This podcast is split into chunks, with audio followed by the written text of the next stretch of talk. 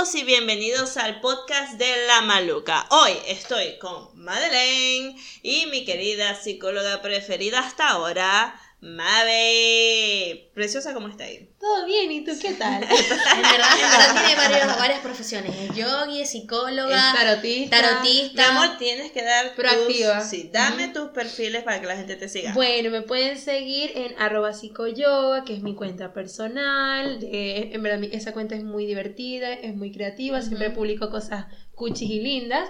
Y está la otra cuenta, que es la de Tarot Divinos, que es así un poquito más a la parte esotérica. Mística. Uh, Sácanos, sácanos la carta, amiga.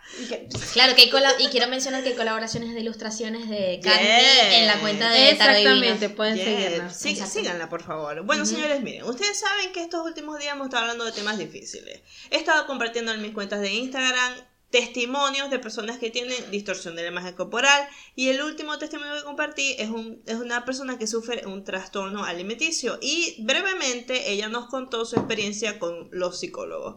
Desafortunadamente para ella, porque fue muy mala suerte, y esto fue algo que se discutió mucho en las redes, porque muchos psicólogos me siguen y me escribieron que no puede ser, que, que tal, que dará, obviamente, pero desafortunadamente al mismo tiempo, no todo el mundo tiene la opción de conseguir un buen doctor, Ni un buen psicólogo como... ni un buen psicólogo. como- Además, tenemos que recordar de que ella era una adolescente cuando esto le pasó. Sí, yo creo que hay que recordar también que estos temas son como medio nuance. O sea, a pesar de que, ¿Vos te, te parece? o sea, algo que tenga 30 años de investigación es nuevo, básicamente. No, igual, pero mira, eh, hay algo que hay que siempre tener en cuenta. Si bien uno tiene unos parámetros para hacer un diagnóstico o ver eh, la persona como tal, uno también tiene que aprender a salirse de eso, porque debajo de tam- eh, o la problemática puede estar fuera del manual.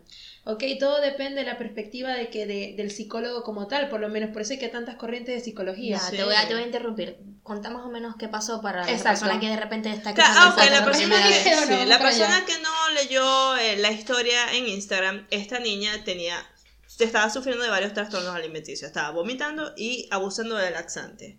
Eh, pero esto fue algo que se dio, empezó desde que ella tenía 12 años y fue incrementando con los años. ¿Cuá- qué- ¿Cuándo es que a ella la llevan al psicólogo? Cuando la niña deja de salir de su casa, me dice que casi pierde, pierde el colegio y todo. O sea, ella se encerró, empezó a tapar los, los espejos, dejó de usar los laxantes porque ya era, o sea, ella, ella ya se había provocado un problema. Estaba empezando a sangrar por el, el intestino, se lo había destruido todo. Ah, Entonces grave. ella empezó a, a de- a dejar los laxantes, pero todavía vomitaba, entre otras cosas. Aparte, obviamente es depresiva y todo eso. Entonces cuando ella decide no salir, porque salir le provocaba muchos ataques de ansiedad, sus padres se dan cuenta de que ella tiene un problema. Obvio. Pero la llevan es por depresión. Entonces ella en ese- con el psicólogo hablando le cuenta todo, o sea, porque no quiere salir, no, porque bueno, eh, tengo estos problemas, bla, bla, bla, est- estuve tomando pastillas para la cirugía del colon, para laxarme y todo, y él eh, lo que hizo fue como que la pesó, como que tal, le dijo que como ella no estaba, no tenía un IMC por debajo del 17%, o sea, ella de por sí tenía sobrepeso, O sea, lo que pasa es que él vio Sí. que físicamente, físicamente ella no, no estaba, tenía- no Exacto, tenía- pero aquí no tenía parámetros que Para estuvieran fuera de lo normal. Bueno, Exactamente. aquí vamos entonces con esta parte. ¿Qué pasa? Si bien no tenían los parámetros médicos, porque eso también es algo que se toma mucho en cuenta cuando se va a hacer un, tra- un diagnóstico de un trastorno alimenticio, también hay otro tipo de trastornos que son los que tienen que ver, los que están relacionados con la percepción del cuerpo. Exacto. Que si bien este, esto sí es algo que es un poco más novedoso.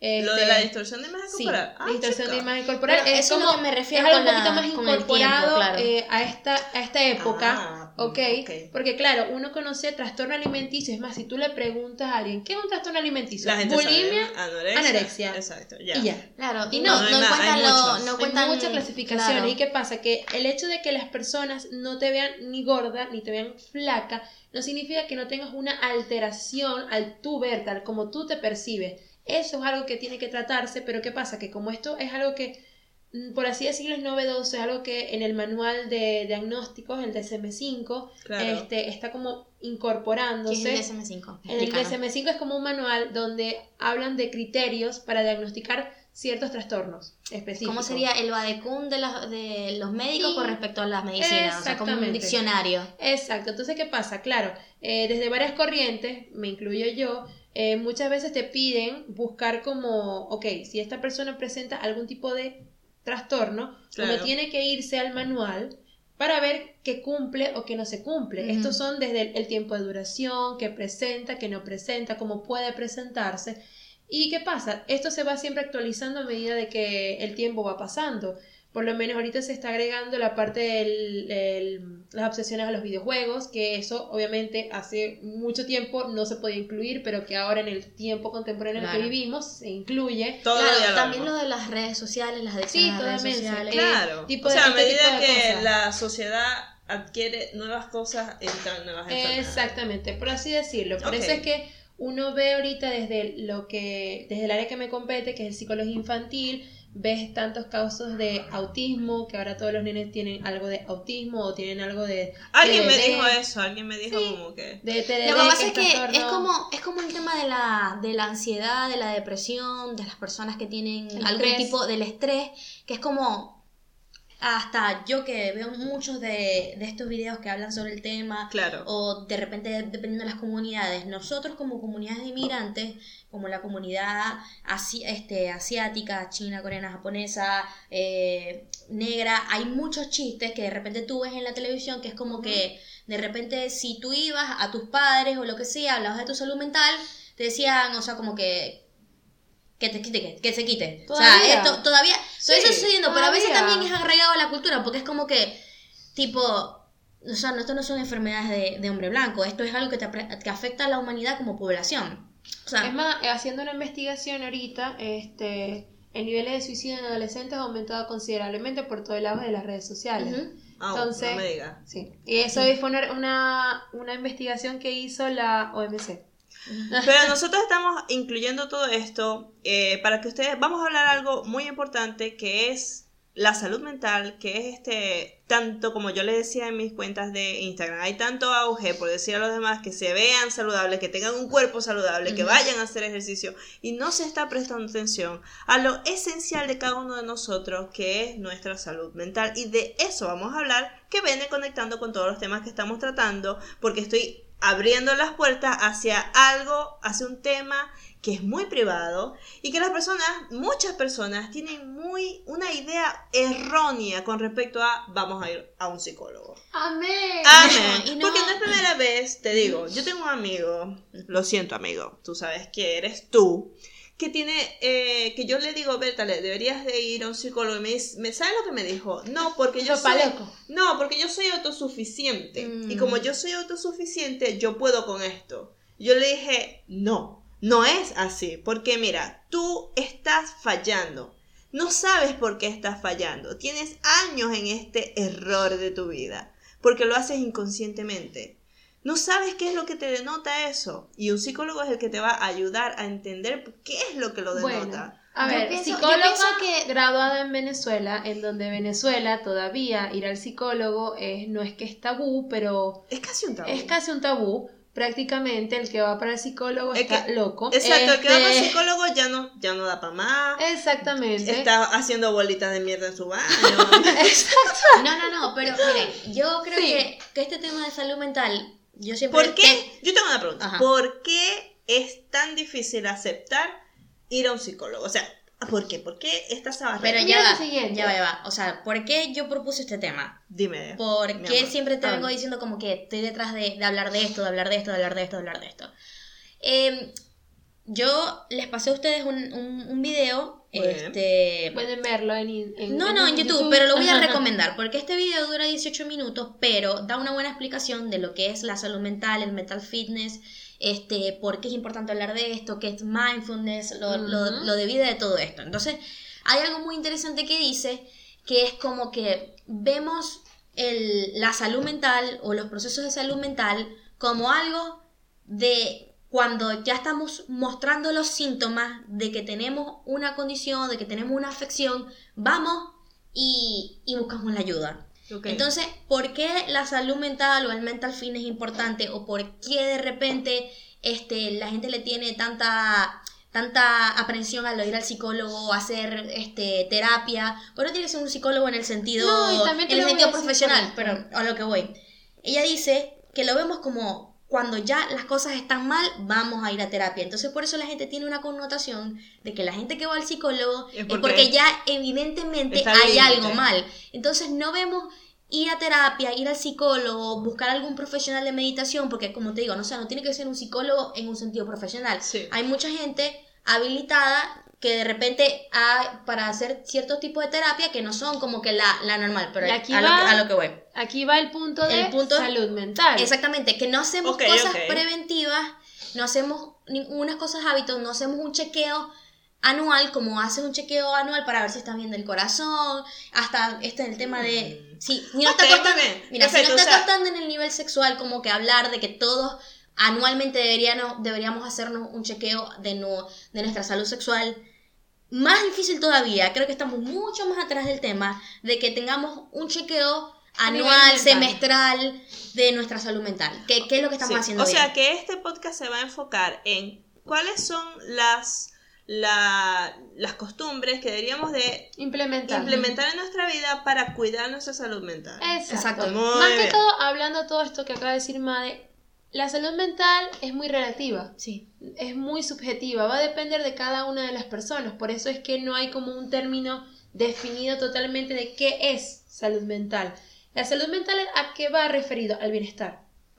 El bienestar de cada una de las personas, que esta persona o que las personas tengan la capacidad de poder afrontar las situaciones de su vida diaria, contar con las herramientas para poder hacerlo, tener como esa, esto tiene que ver mucho con la parte sociocultural en la que vivimos, porque es parte de lo que somos y también es como nosotros nos desenvolvemos en el ambiente en el que estamos. Y si este ambiente nos ayuda de manera positiva o perjudica de manera muy negativa, Claro. a- con respecto a nuestra salud. Entonces, ¿qué pasa? Este, por eso es que la salud mental y ir al psicólogo es como muestra de vulnerabilidad. Exacto. Es una muestra de, de vulnerabilidad. El que va al psicólogo prácticamente, dependiendo de la corriente que uno elija, porque está cognitivo-conductual, está psicoanálisis, está el humanista, ta, ta, ta. Y vos podés elegir. ¿Cuáles son, ¿Cuáles son las diferencias, Mavi? Para que nosotros entendamos fácilmente. Este, por lo menos cognitivo-conductual trabaja mucho con la parte de conducta y cognición. Es decir, a través de lo que uno va trabajando en consulta, a través de lo que tú estás haciendo, tú ayudas a la persona a resolver el problema que trae a ti. Por eso hay unos psicólogos que solo te escuchan y otros que te dicen, te dan herramientas y otros que de Sí, repente, esa es la, manera de cómo sí, se... cada persona tiene su manera de aplicar la psicología, pero siempre hay que seguir como una corriente. Aquí por lo menos en Venezuela, en Venezuela, aquí por lo menos, aquí en Argentina me fui, eh, se trabaja mucho con psicoanálisis. El psicoanálisis va a la raíz del problema. Mm. Prácticamente va desde tu infancia, desde tu Sí, niñez. tú tienes problemas con tus madres y este es tu problema de toda tu vida. Exactamente. Ah, qué raro, Tienes Freud. problemas paternos y Chama, problemas yo odio a maternos. ¿Sabes que lo odio? Tranqui- yo estoy haciendo un posgrado en eso y bueno, me, me- me he tenido que amarlo. Uy, no, no lo Pero amé. si supieras que hay muchas cosas que uno puede rescatar de todo este Sí, de él todo tiene esto. cosas que se pueden Lo que pasa es rescatar, que era como, no era, eran métodos imperfectos para un tiempo Sí, complicado. Pero O fue, sea, el pionero, o sea, fue el Claro, pionero exacto, de, que estemos trabajando, que estemos hablando de esto hoy en día. Ajá, ¿Y qué amor. pasa? Eh, en- está la, la corriente de psicoanálisis, está la corriente cognitivo-conductual, que es la que más se trabaja en Venezuela, este, que habla más que todo sobre, bueno, vamos a trabajar lo que traes a consulta, haciendo un resumen muy chiquitito, Eh, vamos a, tra- a trabajar lo que estamos haciendo en consulta, cómo podemos mejorarlo, qué herramientas puedo aportarte para que puedas implementarlo a tu vida y Claro. resolver lo que tienes que resolver. No vamos, todavía, no vamos tan atrás, sino vamos, ok, ¿Qué es lo que está pasando? Y en base a esa problemática que me- tú me estás trayendo, vamos a ver qué es lo que está sucediendo. Ajá, mami. Y tú cuando te, te- tú le dices a la gente que eres psicólogo, así como yo tengo mis ciertas reacciones cuando digo que soy abogado. Y tú me estás psicoanalizando. Ese. yo no, fíjate que no, yo no todo el mundo, Psicoanalízame, yo madre, no todo el mundo le estoy viendo la pata por donde cojea, te cuento. Ajá. No, además pues, pasaría pendiente. O sea, es como que o sea. no. Uno aprende a, o sea, claro, cuando tú estás en la carrera, yo Claro. siento que, la me- que cuando uno está en esa carrera aprendes no solamente a ver la psicología, sino también a aplicarla a ti misma. Claro. Como que, ok, qué cosas eh, eh, de mi historia y todo lo demás. Claro, que puedo mejorar. que puedo mejorar de mi historia y de lo que está sucediendo a mi alrededor, pero obviamente tú aprendes a que no todas las personas que se te pongan enfrente las puedes analizar. Como estábamos hablando, la parte esta de lo que es salud mental depende de cada una de las personas y por lo tanto cada persona puede encontrar las herramientas más adecuadas para sí misma. Rescatando lo que decía Madre, no todo el mundo necesita un psicólogo Claro. para eh, tener salud mental. También puede ir con meditadores, está la parte también de coaching. Y sí funciona hacer meditación. Este, meditación, si supieras que depende de cada una de las personas. Sí, yo creo que Eh, depende mucho de la personalidad. Depende porque- mucho de la personalidad y depende cómo es cada uno. Por lo menos no es eh, la meditación para todo el mundo es ideal, es perfecta, pero hay cierto tipo de personas que mandan a hacer meditación, más que todas las personas muy ansiosas, las personas que están bajo mucho estrés, Mm. las personas que tienen mucha son muy cinéticas, es como que, ok, ese es un momento de calma, es un momento para Podemos interiorizar. incluir en esta parte las cinco recomendaciones, Sí, ¿sí? claro. Para ir avanzando un poco. Exactamente. Y así vamos hablando cada una de las recomendaciones en base a cada persona. Sí, Madeleine nos pasó estos tips para la buena salud mental. Que por cierto ustedes van a poder tener acceso a toda la información que estamos compartiendo en nuestra cuenta de Twitter, arroba malucapiso podcast. Ujú. Y por ahí van a ver los artículos que Madeleine nos trajo para el programa de hoy, entre otras cosas si quieren recibir más información. Bueno, antes que empecé Sí. ahí, ¿no? Este, como para darle un cierre a, a esto. Yo creo que lo importante que podemos decir de, de lo de la salud mental para que la gente lo entienda, que no tiene que ver con que tú tengas ansiedad, tú tengas estrés, tú tengas algún tipo de enfermedad eh, o condición, este, perdón, se no se dice enfermedad, se dice condición. Muy bien. Este, eso, eso lo aprendí, eso lo aprendí. Estrellita. Perdón, ¿Y por qué? A ver, explíqueselo a la gente que sigue diciendo enfermedad y no condición. explícalo tú. Muy bien, una cosa es este, la connotación que tiene la palabra enfermedad. La, enfe- la palabra enfermedad se suele entender como algo que hasta que se contagia, Mm. es algo que... Como la gripe, desgraciada. Como la gripe, algo así, no. Las personas tienen síndromes, tienen trastornos, tienen condiciones, porque es algo personal de cada una de las personas. Muy bien. No pueden verse como una enfermedad, algo que vino con esa persona Como o algo que le dio, que se le pegó. Como mi celiaquía. Mi celiaquía es una condición. Es una no es una condición. Es algo, tipo, es algo tipo con lo que se dice por lo menos con los nenes con síndrome de Down. No es una enfermedad. Sí, yo siempre he dicho una condición. Es una condición. Sí, Y pero- los, a los que tienen autismo también tienen es una un condición. síndrome. Un síndrome. Porque es un espectro. es- O sea, se llama síndrome del espectro autista. Porque tiene varias variantes. Ningún niño con autismo va a tener lo mismo. Niño con autismo, no niño con autista. Hay que también aprender a hablar bien. Ay, me imagino las cosas que te habrán dicho. Sí, sí, sí. Y yo en un, en un paro cardíaco, como que. "Ah", no, No, bien así. Pero para que la gente lo entienda, o sea, tipo, hasta la persona que se ve completamente sana o que tú crees que estás completamente bien, o sea, el tema este de salud mental engloba de que aunque hay apariencia o hay perspectiva de que hay salud, nunca está mal hacer un chequeo, nunca está mal ver qué Nunca está prácticas mal podemos mejorar, Y nunca está mal cuidarse. nunca, está mal cuidarse. O sea, si vemos la salud física Así como de la no- mano como con esto, creo que así lo vamos a entender mejor. Exacto, así como nosotros cuidamos nuestro corazón, cuidamos nuestros pulmones, cuidamos nuestros órganos sexuales, tenemos que cuidar nuestra mente. Así es, señores. Así que dejen de tenerle miedo a los psicólogos. Miren, miren a Mavi, que más pana y chévere que esta mujer. Sí, yo creo que, y también como que, este, no rendirse, porque yo siento que, a ver, así como para mí es muy importante tener un psicólogo y un odontólogo adecuado, porque son las cosas que a mí más me causan miedo y ansiedad, Mm. porque, este, le tengo mucho miedo al, al, al ginecólogo, por, porque en mi familia hay mucha historia de... de de cáncer cervical y todo este tipo de cosas. Entonces, Ajá. para mí, ir al, al ginecólogo es como, un- o sea, Es es fundamental. es no, y me da mucho miedo. Claro. Entonces yo, yo siento que mucha gente puede tener ese miedo con respecto a la terapia y al psicólogo, porque literal ha tenido mala experiencia. Es más, el psicólogo va, el psicólogo. Claro. Yo he ido al psicólogo, bueno, me la fui una vez, este, bueno, hay que ser honesto.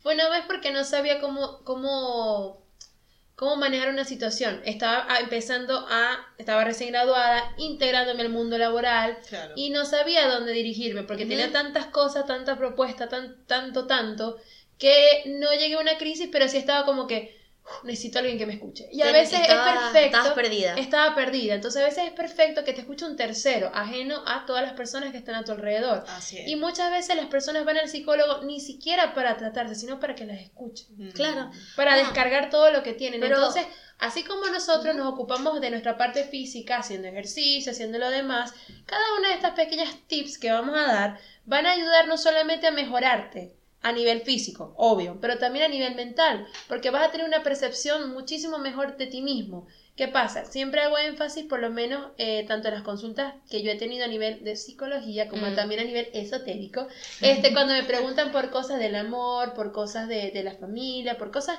muy relacionadas a nivel de, senti- de, sen- de sentimientos, Sí. cosas sentimentales. Todo empieza desde el amor propio. Mm. Y cada una de las cosas que tú, tú hagas tiene que llevarte a conectarte más contigo es. a descubrirte.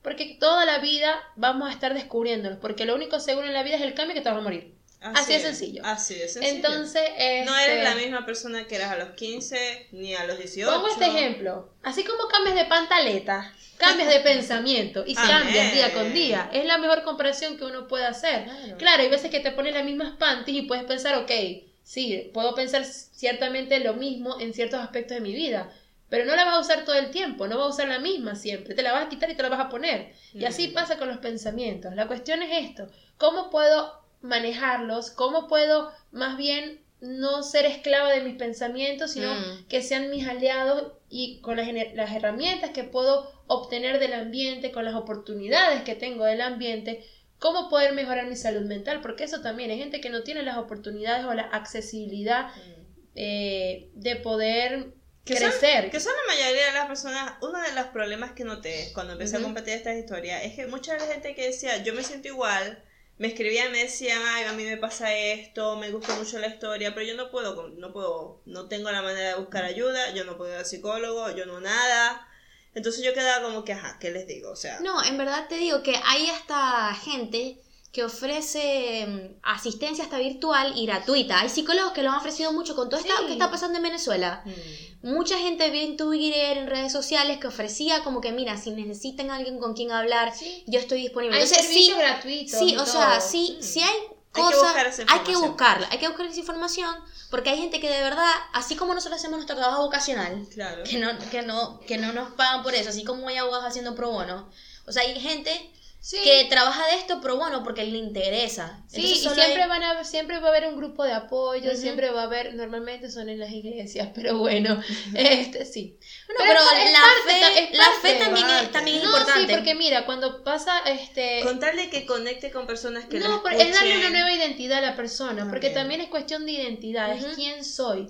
Eso también es salud mental, saber quién soy y quién no soy. Y a veces cuando tenemos ciertas dificultades, dígase trastornos alimenticios, no, o sea, claro, cuando llegamos al extremo, porque no Ujú. todo el mundo llega a esto, Sí. este, cuando llegamos al extremo del trastorno, hay que crear una nueva identidad a la persona. Y esta Sí, nueva identidad ayuda a que pueda verse de otra manera y, y trabajarse para sí mismo. Porque muchas de estas historias que estaba leyendo, casi todos ellos, la identidad que hace que ellos luchen con esta distorsión es una identidad que fue construida por, sus, por la gente a su alrededor. Sí, o sea, sí.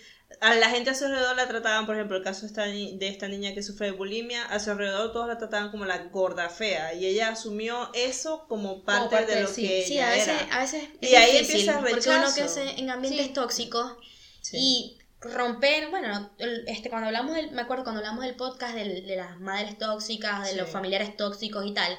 O sea, a veces es muy difícil darte cuenta en un momento de que las personas que son cercanas a ti Son- no son absolutas Mm. Y que puede estar erróneo. Entonces, cuando tú te das cuenta y haces ese corte, es que tienes la oportunidad de, De poder ir a, así, de poder ir a la salud. Entonces, este, todas estas cositas eh, son parte del proceso del- de, la salud, parte de lo que tú eres, parte de tu seguridad mental.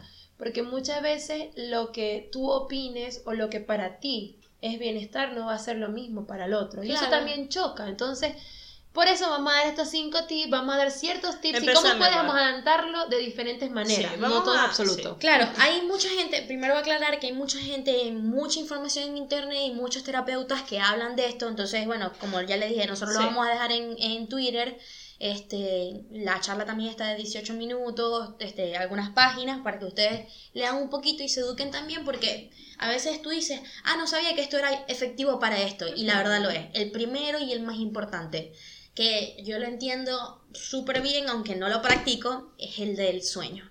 Ese es el primer tip. Ese El primer tip. Ese es el más importante. ¿Por qué? Porque si uno no descansa, cognitivamente no vas a estar al 100. ¿Qué significa eso? que si tú no haces, perdón, si tú no, sorry, que soy muy, muy, De estoy pegar. pegándole la mesa, disculpen si escuchan algunos ruidos.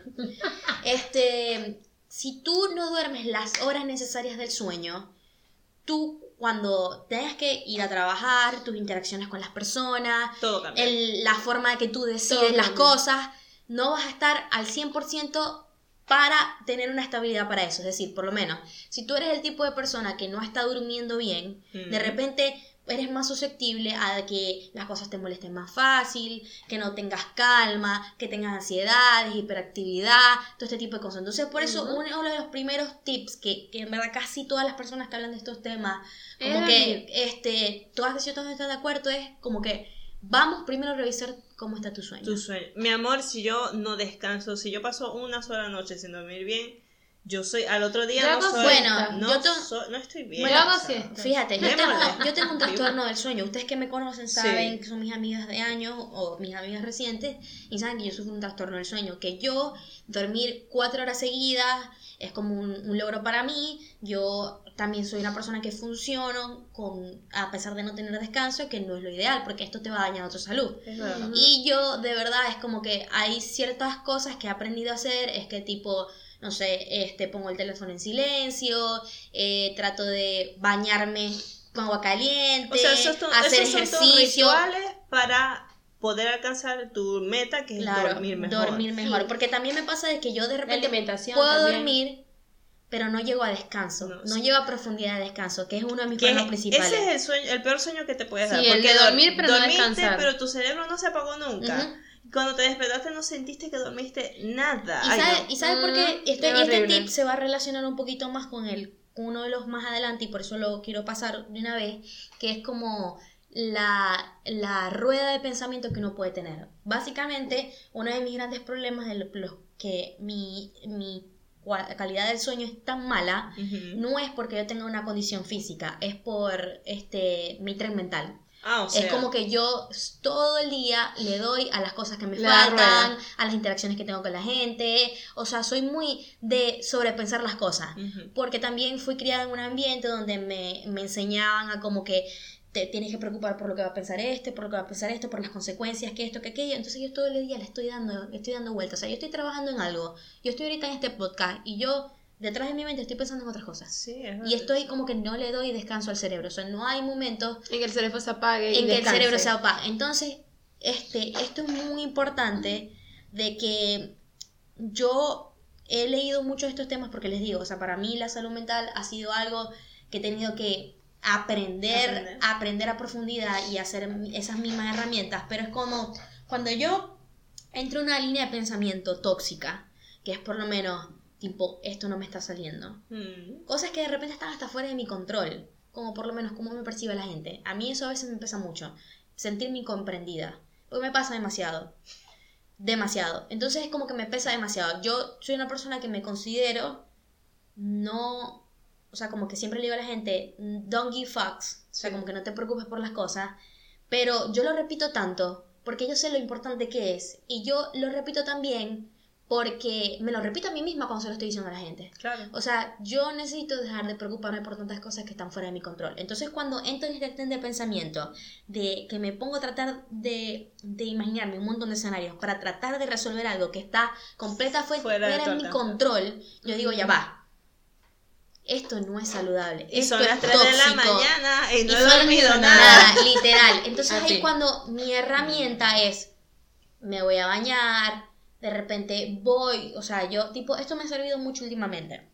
Yo tengo una terraza y tipo, lo único que hago a veces es tipo, subir a la terraza, me hago unas respiraciones, tomo un montón de fotos y bajo. Y literalmente esos, esos dos minutos Que te tomas para hacerlo. que me tomo para hacer eso, que se ha convertido como un pequeño ritual, me, me da como un poquito de descanso y a veces duermo. Y a, este, otra cosa, tipo, yo sé que no debería haber cosas, pero últimamente vi un programa como de renovaciones de casa. Ajá. tipo, me, me encantó porque este, lo ponía como hay una función en la computadora para que se vaya a dormir. Entonces yo calculaba más o menos el tiempo del, del programa y tal. Y era como que, no sé, la voz del, del, del- del Te tipo calma. me calmaba. No sé, era como, estaba hablando de algo tan seguro y tan poco polémico. Que tipo, me daba descanso. Claro. Porque Sí, también ponte esto. Ahorita eh, no solamente situación Venezuela, situación Argentina, no tenemos, o sea, la gente no tiene momento de descansar. Siempre No. está rumiante, siempre está pensando, siempre está revuelto sobre no solamente lo que está pasando aquí lo que está sucediendo aquí, Claro. sino lo que también está sucediendo En allá y qué es lo que está pasando con la gente que también está allá. Sí, la salud mental de nosotros está en crisis. La salud mental venezolana Sí, sí. está en crisis. Es más, este, me acuerdo que hubo una vez que aplicábamos pruebas de personalidad Mm. y todo el mundo salió paranoico. Mentira, en serio. ¿Dónde? ¿Dónde aplicaste eso? ¿Allá en Venezuela? Sí. Ay, Puro. no. Este, entrando, o sea, yo, yo cuando estaba en Venezuela aplicábamos las pruebas de ingreso eh, para los que entraban en psicología. Obviamente todos salimos paranoicos, me incluyo en el paquete. ¿Cómo, ¿Cómo no vas a salir paranoico en Venezuela? Exactamente. Si la situación es de paranoia. Exactamente, entonces son esas cosas también, como te digo, el bienestar también es la sociedad, es lo que el ambiente cultural en el que estamos. Y ahorita estamos en una época, en un, no sé, década, este, Sí. en un periodo de tiempo en donde hay tanta competitividad Mm. con el uno con el otro, tanto este motivación al logro excesivamente, tanto sobreestímulo que tu mente no tiene un descanso. Claro. Aplicado a los niños, mi caso, hay niños que llegan a su casa a las 9 de la noche y ya. ¿Por qué? Porque los papás los meten en ballet, francés, inglés, fútbol, todas las cosas, o sea, todas las cosas, cualquier tipo de estimulación para ellos, pero la que al final se vuelve un sobre, una sobreestimulación. Yo siento que Entonces, todo, no todo- hay todo es oportunidad. moderación, todo es moderación. Todo es moderación, no hay oportunidad de que el nene se pueda aburrir. Que es importante para El aburrirse niño. también es aburrir. Aburrirse también ayuda Yo leí un a... artículo de la importancia del aburrimiento Sí. en la infancia. Lo vamos a poner en el, en el Twitter. Sí, Todo Eso lo vamos a poner en el poner. Twitter. todo en el Twitter. Es la importancia del aburrimiento, porque así el nene, los niños, aprenden desde su imaginación cómo pueden ser proactivos. Mm. Sí. Entonces lo mismo pasa con el adulto. Ahorita el adulto no tiene chance de ni siquiera de aburrirse o de ver qué hace porque todo el tiempo está pensando de algo. Entonces, Claro. Cuando está aburriéndose, está preocupado porque, Por el no, trabajo. porque no está siendo Exactamente. productivo. Entonces, Sí. yo siempre digo que a veces hay que rescatar conductas de la infancia por nuestra salud mental. Como por ejemplo... El aburrirse, No, yo te voy a decir una jugar con cosa. Lego. Eso es jugar con Lego, el plastilina. ocio, Ay, claro. el tiempo de ocio, pintar, eh, bueno, pintar, este, ¿qué pasa también con este tema de la salud mental? Esto se relaciona mucho con el estar en el aquí y en el ahora. Mm. ¿Qué pasa? La persona que es ansiosa No piensa mucho en el futuro. Hola.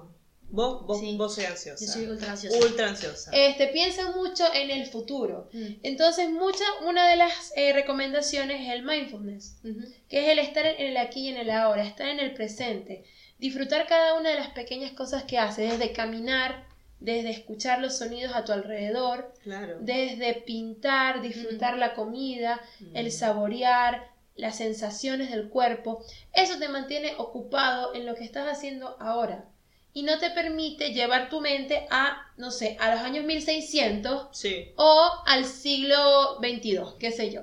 Entonces, muchas de estas cosas, o eh, haciendo énfasis en la parte de lo que es el mindfulness y la meditación, mm, psicóloga e instructora de yoga, este, en verdad sido, es una muy buena herramienta porque hasta yo la aplico para mí misma.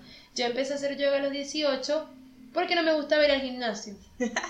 Ay, ay, yo odio el gimnasio. No También me voy a gustaba ir al gimnasio, iba, a ir al, iba al gimnasio, pero lo hacía más porque todo el mundo me decía, vamos al gimnasio, Vale, sí. tienes que moverte, A tienes mí- que hacer me alguna actividad física. Una de las cosas que a mí más me gusta del tema de ir al gimnasio. Y que ha hablando- sido- eh, pero ejercicio es uno de los tips, ¿no? Claro, bueno, exactamente. vamos a hablar del Vamos segundo entonces tips. al segundo tip, que Para- es cada persona tiene la oportunidad de encontrar un ejercicio físico que lo haga feliz y le dé bienestar. Amén. La gente que tiene muchísima energía es espectacular ir al gimnasio. A mí, como- Crossfit. a mí el spinning, Karate. a mí el crossfit me aburre. A mí A mí, la me cosa encanta. que, que más, como una persona tan ansiosa, que más que mejor puedo recomendar, si te parece un poquito a mí, es el spinning. El spinning. El spinning es increíble. Me duelen las nalgas cada vez que veo spinning. No, no, pero es increíble porque, tipo, también, también las clases que yo he tenido de los instructores, porque hay instructores, bueno, hay algo que me encanta, que es una combinación de spinning con charla motivacional que se llama Soul Cycle, que está muy de moda en Ajá. Estados Unidos. Yo sé que a veces lo popular la gente le fastidia, pero es interesante. Es más, hay un video de, Bot, de BuzzFeed que es como de estos, de ellos siempre intentan cosas. BuzzFeed es como un medio digital, ¿no? Sí. Entonces ellos siempre están intentando cosas. Entonces ellos hacen como que, no sé, fui al gimnasio por 30 días, entrené con, con el entrenador de la roca por 30 días. Y ellos hicieron uno de ir a Soul Cycle.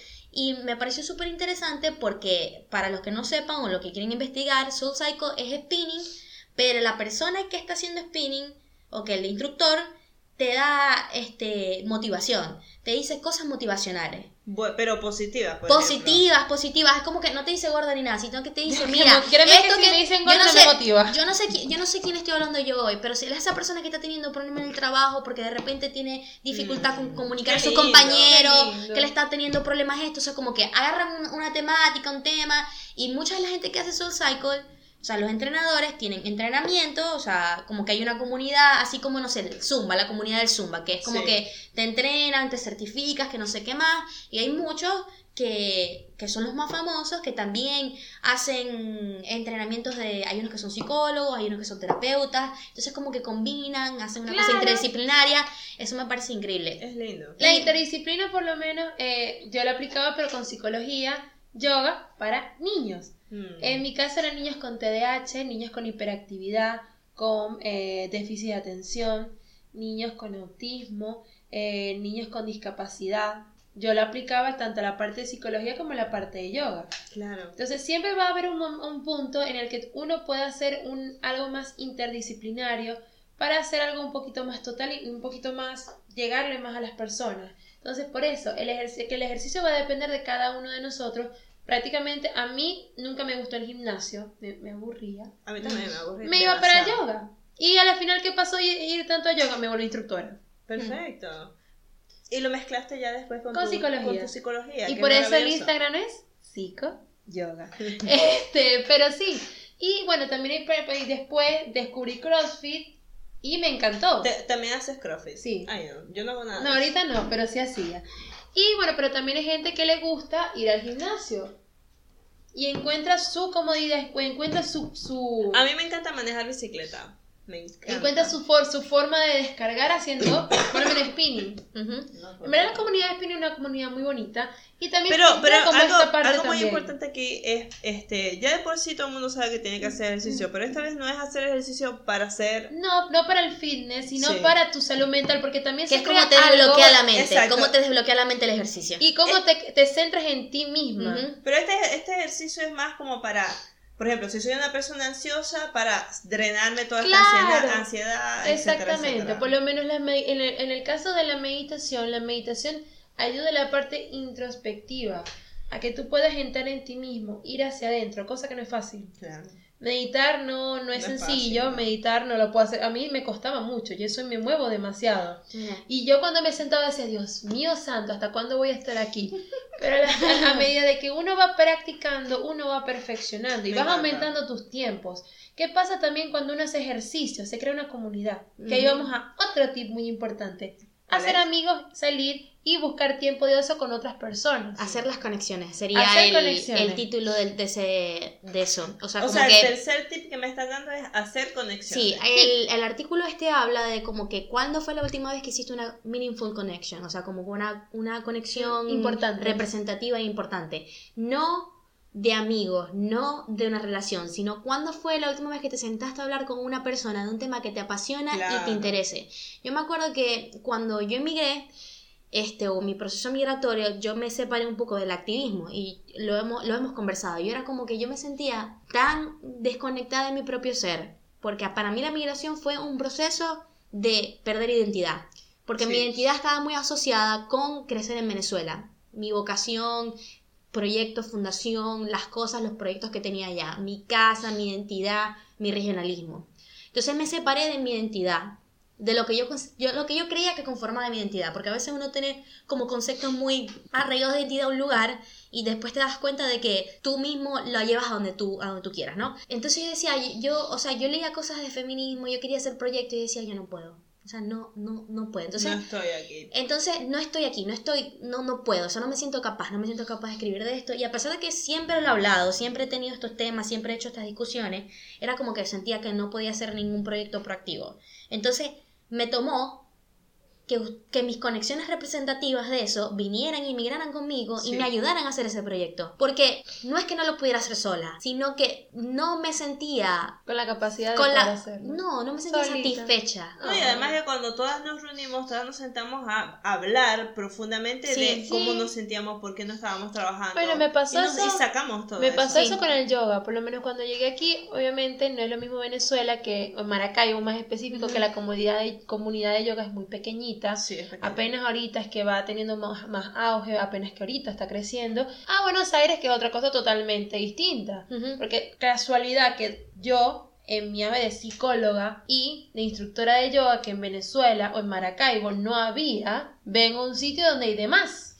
sí, sobran. Entonces, sobran. Entonces decía, bueno, ajá, pero ¿cómo hago para entrar? Claro, ¿Cómo hago pero para igual hacer? Es entender Pero que, siempre- que de repente tu, tu percepción, aunque haya mucha gente que sea parecida a ti, Exacto. es única. Exacto, entonces, si bien esta parte de hacer una conexión significativa sí se puede lograr, ¿qué hizo Madre? Bueno, esperó que viniera la tribu para ella animarse. ¿Qué hice yo? Yo hice unas clases de yoga gratuitas los fines de semana. Listo. Ya no puedo, está haciendo mucho frío, pero vamos a En volver. verano. En verano vuelve yoga en el parque. ¡Eh! Este, Ay, me encanta. Voy a Ella da, ella da clases de yoga. Ya- ya- y lo daba, la daba de manera gratuita, pero era porque era algo que me gustaba. Me iba personas, me iban cinco, me iban seis. Hicimos una clase de yoga para Venezuela que fueron Pero hay, ocho hay personas. muchas personas que le- les cuesta conectar con los demás, les Sí. cuesta hablar. Sí, hay, hay Yo creo veces. que, yo creo que Cada personalidad es distinta y siempre va a haber un momento en el que... Pero ¿cómo, qué, le- qué- qué podríamos aconsejarle? Porque yo, casualidad, ayer le estaba contando eso a mis hermanos. Yo entré a un grupo de un taller de, de arte, estábamos haciendo pinturas murales. Y yo me di cuenta un día que había una persona que yo nunca había visto. Y sí, yo dije, ¿será que es nuevo? Después de ¿Será? cuántas clases. Sí, no, unas cuantas. O sea, la cosa es que entramos el, el mismo grupo desde la primera hasta que se acaba. O sea, Mm. somos el mismo grupo. Y yo de pronto me doy cuenta que es esta persona ahí y yo pensaba que era nueva. Ah, Y yo me acerco y digo, ¿tú estás empezando hoy? Y me dice, no, yo empecé, yo estoy siempre. Y yo, pero desde el primer día. sí, pero yo no te he visto. No, lo que pasa es que yo no hablo con, a mí no me gusta hablar con la gente. mm. Muchas veces es el otro que tiene que llegarle para la persona porque a esa persona capaz le cuesta hacer conexiones significativas. Sí. Entonces, si bien la persona no tiene los recursos, también hay que sabérselos proporcionar. Bueno, Sí. yo fui muy invasiva. Yo le dije, amigo, te tienes que, te tienes que conocer. Mira, Claro, o sea, eso- Mi nombre es Katni, ¿me entiendes? O sea, mira, te voy a presentar a Gustavo y así. Hay personas que necesitan. Y si no salen, y si están encerrados en su casa, o sea, estamos hablando de alguien que no sabe buscar las conexiones, que es una persona que está encerrada en su casa. ¿Las redes sociales sirven o no sirven? Yo creo que sí, hay buenas comunidades que se pueden crear. Igual, Miti, miti. igual este consejo, este consejo de hacer las conexiones, hay una parte muy interesante que dice el artículo que, que uno también tiene una responsabilidad, o no sé si una responsabilidad, pero sería lo ideal, que tú también en donde esos lugares donde estás, en tu, en tus áreas, como que si tienes el tiempo también de, de ver a tu alrededor capaz quién necesita ayuda, porque también hay algo este, muy importante de, de que también te llena el de ayudar a otra persona. O sea, como que de repente evaluar, evaluar y decir, bueno, voy a ver, en verdad Cami está bien, en verdad Mavi está bien. Y de eso que tú hiciste, porque eso es importante, tú no sabes capaz qué tipo de, de repercusión pueda tener esa interacción que tú tuviste, porque esa persona se pudo haber sentido incluida. También. Y eso, eso es, tiene un valor como que no calculable. De aquí vamos al otro punto. ¿Cuál? Empatía. Amén. La gente debería de tener, pero dosis y dosis de empatía diaria. Todos Sí. estos podcasts que he hecho últimamente, todas estas, todas estas cosas, todas estas conexiones, compartiendo con mis, con mis seguidores, me hablan es de lo mismo, de que a la gente Le falta. les falta empatía. Y este es el mensaje que quiero darles mi amor así que presten mucha atención a las cosas que vamos a decir porque no me voy a cansar de repetirlo. El problema con las personas que sufren distorsión de imagen corporal y trastornos alimenticios es porque carecen de personas alrededor que sientan empatía por ellos Que uno, esto también viene la parte de ponerse en los zapatos del otro. del otro No es fácil, no es sencillo, pero eh, me acuerdo que, bueno, yo trabajo en un colegio y eh, una de las actividades que hicieron en tutoría con los nenes, te estoy hablando de niños de, de sexto grado, es que se pusieron en el zapato de la otra persona. literalmente hablando. Entonces, en verdad fue lindo porque cada uno reconoció en el otro como que, ok, eres un ser, eres una persona, Bueno, tienes sí, tus sí. gustos, tienes tus posibilidades, así como tienes tus debilidades. Y no, uno no sabe cuál es la guerra interna que está sufriendo cada una de las personas. Mm. Porque el hecho de que uno no lo exteriorice no significa que no esté sucediendo nada por dentro. Entonces, son cosas que tenemos que tener mucho cuidado con esta parte de la empatía porque eh, así como somos, la persona que también está al lado lo es. Eh, son cositas que tenemos que tomar en cuenta al momento de hacer estas conexiones, de hablar con las personas y de ver si alguien necesita algún tipo de ayuda, tú puedes hacer la diferencia de que esa persona pueda recurrir a ella o no. Muchas de las cosas que he escuchado es que la gente dice, no, es que yo no quiero molestar, no, no te quiero molestar con mis cosas, no quiero ser una molestia, no quiero cada vez que... ¿Qué dice uno en ese momento? Pero amigo, siéntese, ya le tomo un café. Claro, yo, yo siempre digo, para eso estoy aquí, para eso soy tu amiga, para escucharte, quejarte. Lo que pasa es que hay un tipo de personalidad que son ese tipo de personas que tú no les puedes decir nada porque ellos tienen un problema más grande que el tuyo. Mm. Entonces uno se siente fastidiado por el otro que solamente te cuenta de sus problemas mm. y yo siento que eso, eso lo refleja mal. La, gente que ve... Te voy a decir algo, me pasa mucho cuando hago las consultas y yo aquí, es que este problema es sencillo, no mi amor, problema es problema. Y se dice problema porque de cierta forma te afecta.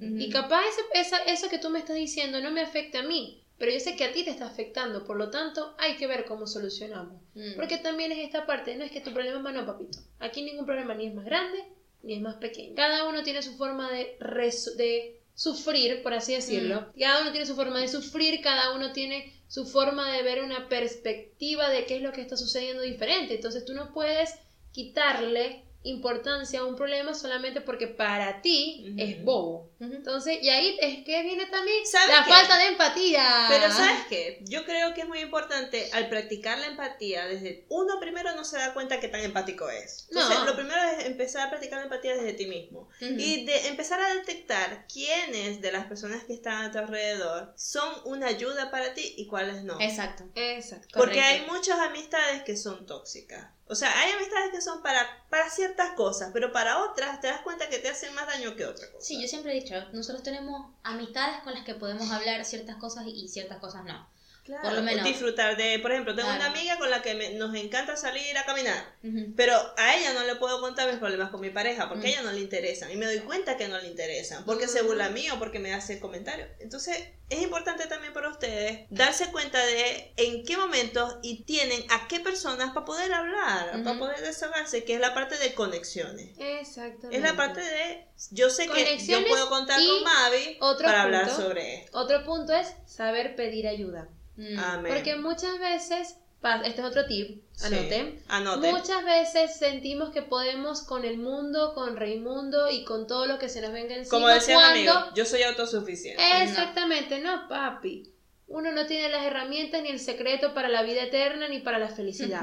Así es. Sorry. La felicidad no debería ser un propósito. Bueno, no, no debería ser una meta. Sí, la felicidad. La vives todos los días. No, pero ¿sabes otra cosa que he estado viendo? Que he estado viendo un poco en videos de YouTube sobre esta obsesión con que todos seamos felices todo el tiempo. El mejor ejemplo, intensamente. Miren esa película. Esa película ah, fue hecha por neurólogos y psicólogos. Y, por, y, con, y con ¿Cuál, O sea, ¿cuál, fue que, eh, ¿cuál es el objetivo de la, de la película? La obsesión por la felicidad. Amén. Cuando resulta que para nosotros darnos cuenta de los momentos felices, también tenemos que pasar por los momentos de tristeza. Exactamente, porque O valorarlo. O valorarlo, mejor dicho. Porque una de esas cosas que que, hablas del tema de la película, yo les compartía a las personas, mijo, si hoy amaneciste sintiéndote mal, siéntete mal. O sea, si tienes ganas de llorar, llora. Si tienes ganas de tener una rabieta, o sea, no puedes controlarla, pero, pero acepta tu sentimiento, siéntelo, y es la única forma en que lo vas a poder drenar sanamente. Ahí está el paso también del amor propio, a aceptarnos con todas nuestras rabietas, con todos nuestros llantos, con saber que somos perfectamente imperfectos. Así es. Entonces, ¿qué pasa? Esto del propósito, yo siento que la felicidad, si bien todos tenemos el propósito de ser feliz, porque por algo vinimos a este mundo, y lo más lindo que se quisiera era que, bueno, mi propósito en esta vida es ser feliz, pero no te enfoques en, el, en la felicidad, sino que a medida que tú vayas haciendo las cosas, aprende a ser feliz. Aprende. Con lo bueno, con lo malo. Y aquí viene la parte también de la resiliencia, sacar lo positivo a lo negativo. Y esto también es la parte de salud mental, porque no todos somos tristeza. Sabes que hay una cuestión, ¿no? Que lo que estaba comentando, vuelvo y remito al video porque es muy bueno, ¿no? Dice que nosotros nos crían con un tipo de, de visión de que la felicidad es como cuando te gradúas, no sé, te pasas años, trabajas, trabajas, trabajas, ya te graduaste y ya es tuyo. Ok. Y no, la felicidad o el bienestar mental es algo que va y viene a través del tiempo. Que de repente vamos a estar en un punto donde vamos a estar en el primo de nuestra salud mental y tenemos que, que agarrarnos de las herramientas que nos ayudaron a llegar ahí. Pero, o sea, es como que no es que cuando si fuiste feliz o vas a ser feliz se va a mantener ahí y ya no puedes volver a ser feliz o ya no puedes volver a ser triste. Es como que saber de que la vida es fluctuante, ¿no? Sí. y que no nos podemos, o sea, que no vamos a ser todo el tiempo felices, porque si fuéramos todo el tiempo felices, fuéramos, fuéramos maníacos, básicamente. Que se imaginan que tuvieran, no sé, como dos extremos, la gente que está completamente triste y la gente que está completamente feliz. Entonces esto es como una campana de Gauss, ¿no? Entonces esto como que no es que toda la cantidad de la población, a la derecha todos los tristes y a la izquierda todos los, todos los felices. O sea, la idea es de que todos estemos como un poco más hacia la felicidad, pero que no estemos todo el tiempo ahí, porque es lo que decía Mavi, o sea, a veces los momentos de dificultad nos ayudan a darnos perspectiva, a crearnos como personas, claro. Esto entra otra cosa, no tienes que sufrir para aprender cosas de la vida, o sea, Exactamente. exactamente. Entonces, es como que la idea de esto sería que todos vayamos a- al bienestar mental, que es como que ese extremo de que podemos, que, que intentemos ser felices, que intentemos estar contentos, pero tampoco estar contentos todo el tiempo está La- bien. La gente sufrirá eh, ansiedad por ser feliz y estar bien. Totalmente. Sí, a veces Es una fijación. Tú tienes una ansiedad también. Yo a veces cuando las cosas me están yendo bien o cuando no está pasando nada malo, es como que me da ansiedad. Te lo juro. Porque no está pasando nada malo. Porque no está pasando nada Va a malo. pasar algo peor. Ah, O no está pasando algo con mal y todavía no tengo visualización de eso. También. Exacto. Este, son las fijaciones que cada una de las personas tenemos y las fijaciones no son, mm, depende cómo uno lo sepa manejar, hay unas que no son del todo sanas, es la fijación de ser saludable, por lo menos aquí, Sí. cuando estamos muy fijos en eso, en, de un momento a otro de estar fitness, eh, hay una línea muy cortita entre tener trastornos alimenticios, ahí está el problema. Yo no, creo que no lo comenté en el podcast que hablé del trastorno alimenticio sobre la bulimia y la anorexia, pero hay un trastorno alimenticio que no tiene nada que ver con respecto a tu peso, que son de personas que quieren comer saludable y creo que se llama ortorexia o algo así por el estilo, lo voy a buscar, Mm. pero son personas que tienen una obsesión por comer sano, Sano. no tienen una obsesión por estar delgados. No, sino por comer sino sano. por comer sano y esto puede llegar a perjudicar Claro, su salud. sí. Se desnutren sin Este, querer, entre otras eh, cosas. sí, todo como digo, todo, todo Con tiene que tener una moderación. Es como por lo menos las cuentas en donde te dicen que tienes que hacer un cheat meal. Porque también tu cuerpo necesita grasas. Mm. Entonces muchas de estas personas que comen saludable es porque, ok, el cuerpo necesita ciertos nutrientes, hay comidas que te la pueden dar, pero no todo es sano. Sí, se llama No, hasta- ortorexia. o hasta por salud mental. se llama ortorexia. O hasta por salud mental, porque el, el cheat meal viene a ser como una especie de reward, porque te portaste bien toda la semana, una cosa así. Exactamente, muy, con- muy conductual, pero bueno. Bueno, ahora, No, ya, ya dijimos todos los tips. sí, o sea, a modo, a modo general. Entonces, ahora, como para llevarlo todo al, al tema de, de género y mujer, como nosotras tratamos de hacer, siento que el tema de la salud mental hay un foco que es- afecta especialmente a la mujer porque todos tenemos el miedo de que nos vean como la mujer histérica. Mm. Porque la mujer histérica no es capaz de hacer buenas decisiones o de, este, Sí. de estar estable mentalmente. Ese es el estereotipo. Ese es el estereotipo, pero ¿sabes lo que más? Lo que, lo que uno se enfrenta día a día, sin darse cuenta que está siendo, es- es- o sea, que está siendo catalogada como mujer histérica. Es que cada vez que la mujer quiere expresar sus emociones, la gente reacciona como que, calmate, deja de o sea, tener las reglas, o sea, minorizan las emociones uno como mujer. Totalmente. Sí, Y es, una, es un mal uso pero, o sea, de la palabra histeria, porque eso no significa... Claro, no, no, Claro, pero estoy hablando del, significa, del pero- uso coloquial de Claro, la palabra culturalmente, Claro, culturalmente culturalmente... viene arraigado con esta No, y culturalmente viene de con esta parte histérica. de, de que la mujer es más sensible, la mujer está más conectada con sus emociones. Eh, te voy a decir mucho, la mujer este, tiene más salud mental que el hombre, por esto mismo. Pero ¿qué pasa? Cuando lo Pero llevamos algo- al extremo, o sea, como digo, todo, Pero todo no, es algo que nace- no, pero no es algo que nacemos así, sino No, que culturalmente nos culturalmente. enseñan a ser así. Como que a estar siempre más pendiente de qué va a pensar la gente, de que esto, tal. Te condicionan tanto Sí. De que obviamente desarrollas esa habilidad. Sí, Porque ¿cómo, cómo de repente nosotras desarrollamos una habilidad maternal? Porque nos dan muñecos desde pequeña edad. Desde bebé. Ay, a, mí no con me, un gu- a bebé. mí no me gustaba. No, no, no, pero como que Pero bueno, sí. genéricamente, La cocinita. genéricamente hablando, dicen, le dicen, no, porque un hombre no se va a agarrar un bebé. Claro, es que de repente a nosotras, desde que teníamos dos años, nos daban el muñequito y, El chichovelo. y nos decían, agárralo así, que se va a caer, que no sé qué más. Entonces, obviamente, eso, en un momento que tú eres años formativos, esponja, esto, básicamente cosas que te dijeron cuando tú tenías cinco años, hay gente que le hicieron tanto impacto que no se los olvida y lleva toda su vida con eso. Sí. Entonces, eso es lo que la gente no entiende. No es que genéticamente no. somos así, no, es que hay muchas cosas que tienen un impacto por cómo fuimos Aunque se creados. supiera lo siguiente, hay a, eh, a nivel neuronal, Exacto. también la mujer tiene lo que se llama neurona de espejo, por lo tanto tiene la capacidad de ver más al otro. O sea, hay Pero cosas que sabes- a nivel, a nivel eh, hormonal, físico, que predispone que la mujer sea un poco más sensible. El ser humano es un ser bio, psico, social. Y la parte social tiene mucho que ver con La sobrevivencia. la sobrevivencia y lo que estaba hablando Madeleine sobre qué se supone que uno debe y qué se supone que uno no debe hacer. Y entonces, ¿qué pasa? La mujer que sale de lo que está pautado termina siendo histérica. O Claro. termina siendo una pagaya de la sociedad. Exacto. Porque estás yendo contra la- con- los convencionalismos culturales. O sea, todas las personas que buscan romper un esquema de la sociedad los pintan como locos. Los espectáculos, eso es verdad. Y bueno, Y especialmente para la mujer. Siempre, siempre, siempre hay, a mí me encanta en el mundo empresarial, hay una, una oradora que ahorita no me acuerdo, pero siempre hace este, este comentario y dice, cuando una mujer tiene un carácter fuerte, es que no está controlando sus emociones.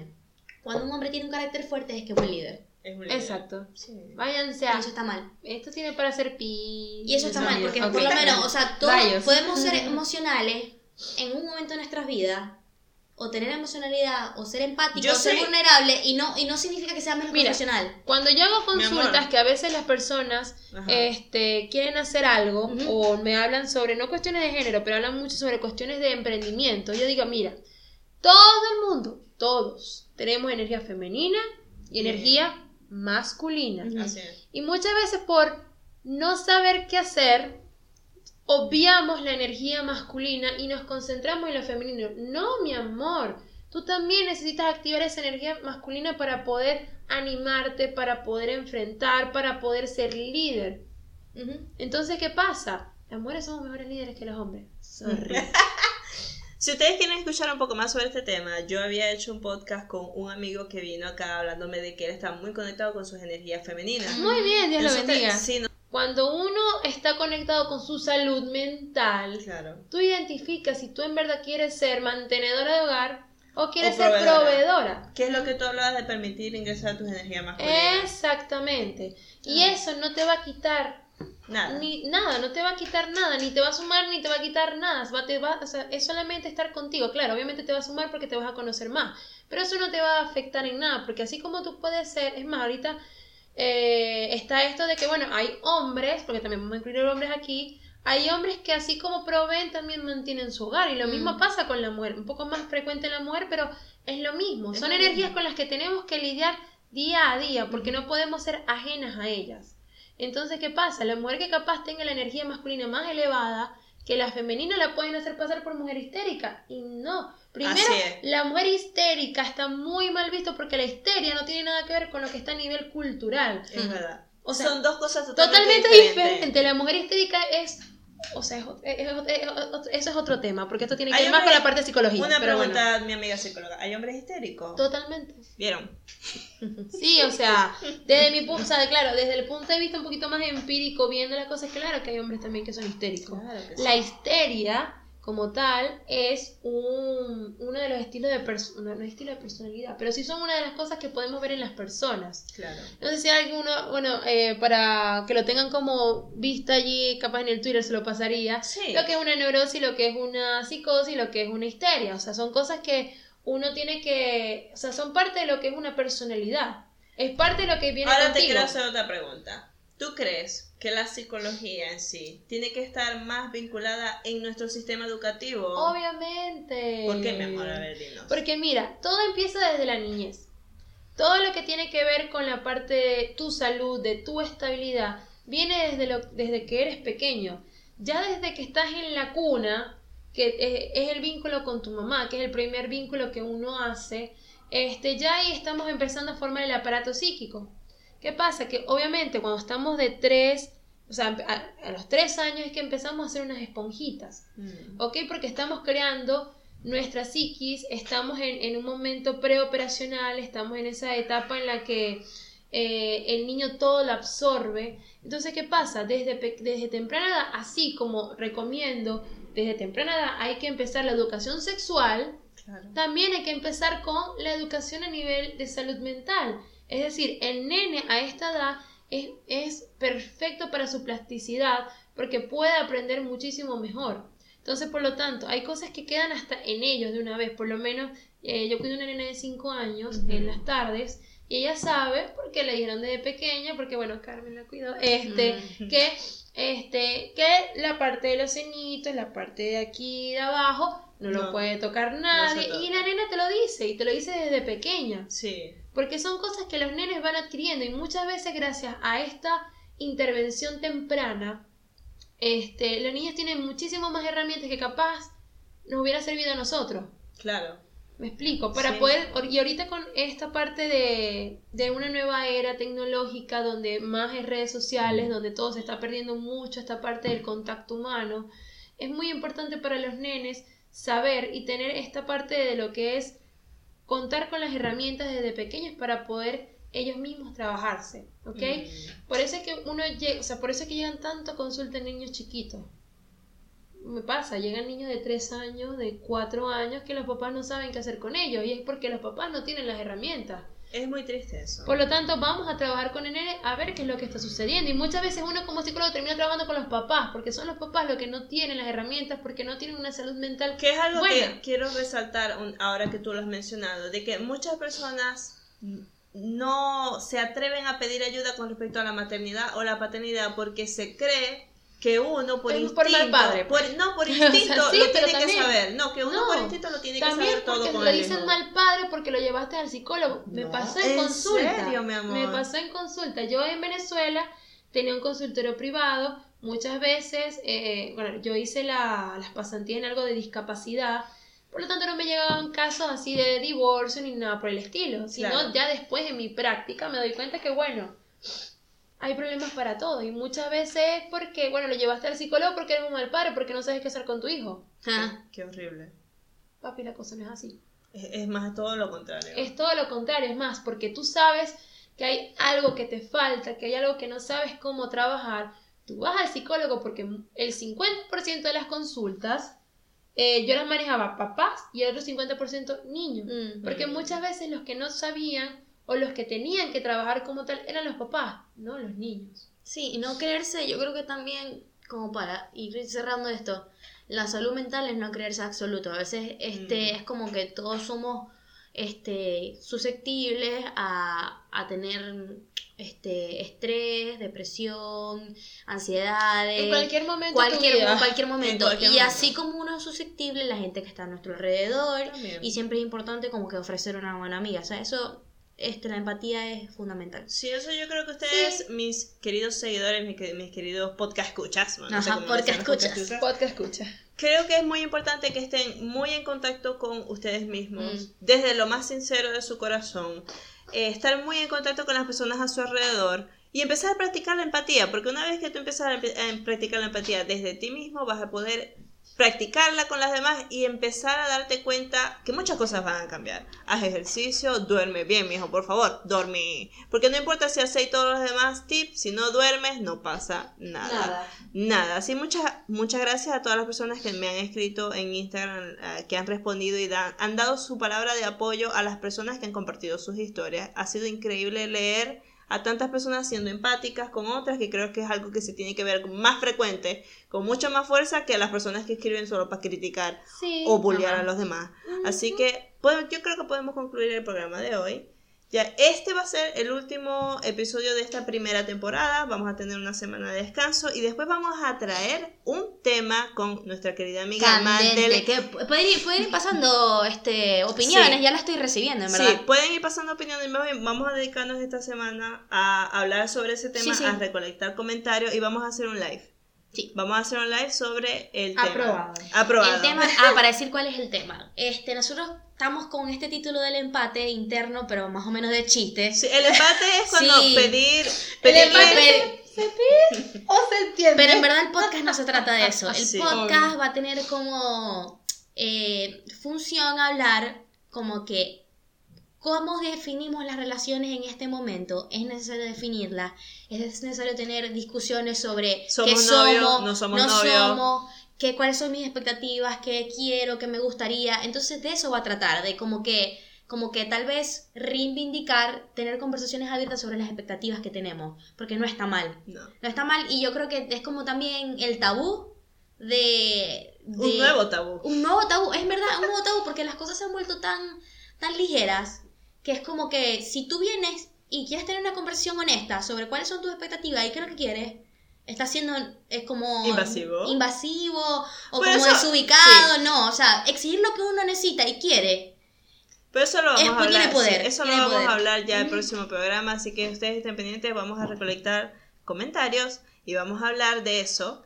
Eh, no es no sería esta semana, sino la de arriba. Estén muy pendientes porque lo vamos a ir compartiendo todos estos días, nos vamos a dedicar a ello. Así que nos vemos, gracias Mapi, De nada. gracias mi amor Madeleine. Nos vemos la próxima semana en el eh, no, la próxima no. Nos vemos dentro de En el episodio, cuando ¿Cuándo nos nos veamos. veamos? en la segunda temporada del podcast La Maluca. ¡Yay! ¡Bravo!